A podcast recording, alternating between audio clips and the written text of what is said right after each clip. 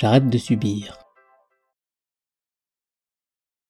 Témoignage Gaël, 44 ans.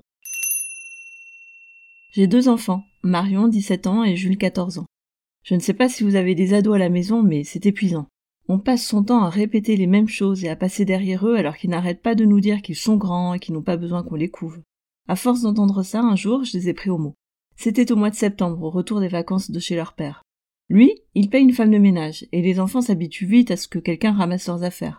Du coup, à la maison, ils font la même chose. D'habitude, soit je crie, soit je finis par ramasser leurs affaires, parce que je n'ai pas le temps ni l'énergie de leur faire la morale.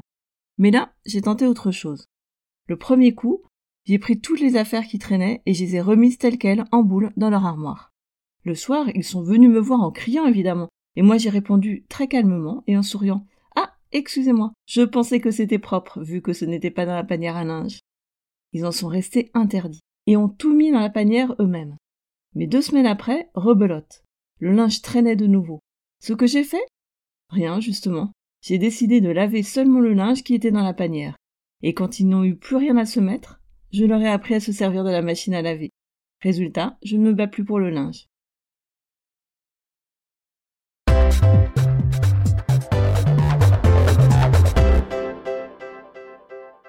Nous avons tous des croyances, des valeurs, des besoins et des habitudes, ce qui nous amène à avoir, voire à renouveler certains comportements.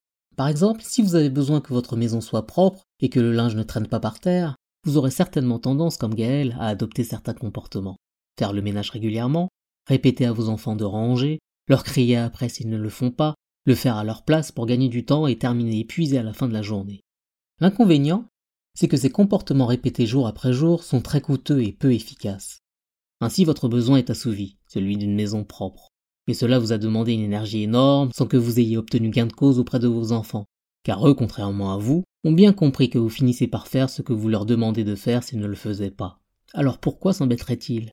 Et vous, vous renouvelez jour après jour vos efforts et vos comportements inutiles et énergivores. Il est vrai que dans ces cas-là, la colère de ne pas être écouté, la fatigue du quotidien et la frustration de devoir encore crier vous empêchent certainement de réfléchir à tête reposée. Mais justement, prenez le temps de vous poser cette question. Comment ne pas renouveler ce comportement que je déteste tout en faisant en sorte que mon besoin soit satisfait? Une réponse simple, lâcher prise. Quand on pense lâcher prise, on pense souvent ne pas agir, laisser faire. Dans les faits, cela peut être utile parfois. Mais quand on le fait de façon consciente, en prenant conscience justement que c'est en faisant rien qu'on agit, dans le cas de Gaël par exemple, ne rien faire pourrait signifier arrêter de ramasser le linge en se disant qu'après tout, ce n'est pas si grave s'il y en a partout. Ce serait possible, évidemment, de lâcher prise à ce point-là. Mais serait-ce souhaitable? Et l'enjeu derrière cette histoire pour Gaël, ne serait-il pas plutôt que les enfants finissent par l'écouter et par être autonomes? Gaël choisit de lâcher prise autrement, et donc de ne pas renouveler un comportement bien précis. Celui qui consiste à crier, s'énerver et ramasser le linge sale de ses enfants pour le laver, car c'est celui-ci qui l'a fait souffrir le plus. Et, point important, c'est celui-ci que les enfants attendent, car ce schéma se renouvelle chaque jour. Elle leur adresse ainsi un message clair. Je ne compte plus m'énerver pour ça, je vous laisse autonome puisque vous me dites que vous l'êtes. Elle leur fait aussi comprendre que l'autonomie c'est assumer les conséquences de leurs actes ou de leurs non-actes. Ainsi ils voient les conséquences directes de leur comportement. Quand ils ne mettent pas le linge sale dans la panière, ils finissent par ne plus avoir de linge propre. C'est logique quand on y pense. Un autre exemple, au travail. Lâcher prise, c'est donc modifier son comportement afin de ne plus subir les situations. Cela équivaut souvent, finalement, à anticiper le comportement des autres ou à prendre le contre-pied du comportement précédent. Par exemple, imaginons que votre patron soit quelqu'un de très critique, qui fait toujours des remarques négatives sur votre travail et que vous en souffriez. Une première façon de lâcher prise serait de vous dire Je m'en fiche de toute façon, il n'est jamais content. Tant mieux si vous arrivez à faire preuve d'un tel détachement. Mais dans les faits, cela ne change rien à votre comportement ou à la situation. Vous subissez toujours les critiques de votre chef. Essayez donc la chose suivante, au lieu d'être passif, soyez proactif. La prochaine fois que vous rendez un travail à votre chef, dites-lui Comme j'imagine que vous ne serez pas satisfait de ce travail, j'aimerais beaucoup que vous me disiez tout ce qui vous paraît améliorable. Cela m'aiderait beaucoup à pouvoir progresser. Je vous en prie, n'hésitez pas à me faire le plus de remarques possible. Vous verrez qu'il ne réagira pas du tout comme d'habitude, et vous non plus.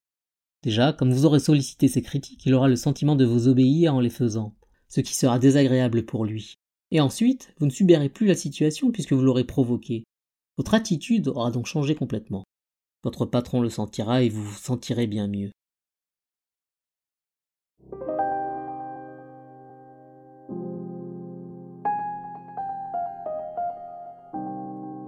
À retenir. Nous avons tous au quotidien des comportements inutiles, qui ne nous apportent aucun bien et qui nous font même souffrir. Ce peut être ne pas oser dire non, répéter les mêmes choses tout le temps, s'énerver pour des bricoles.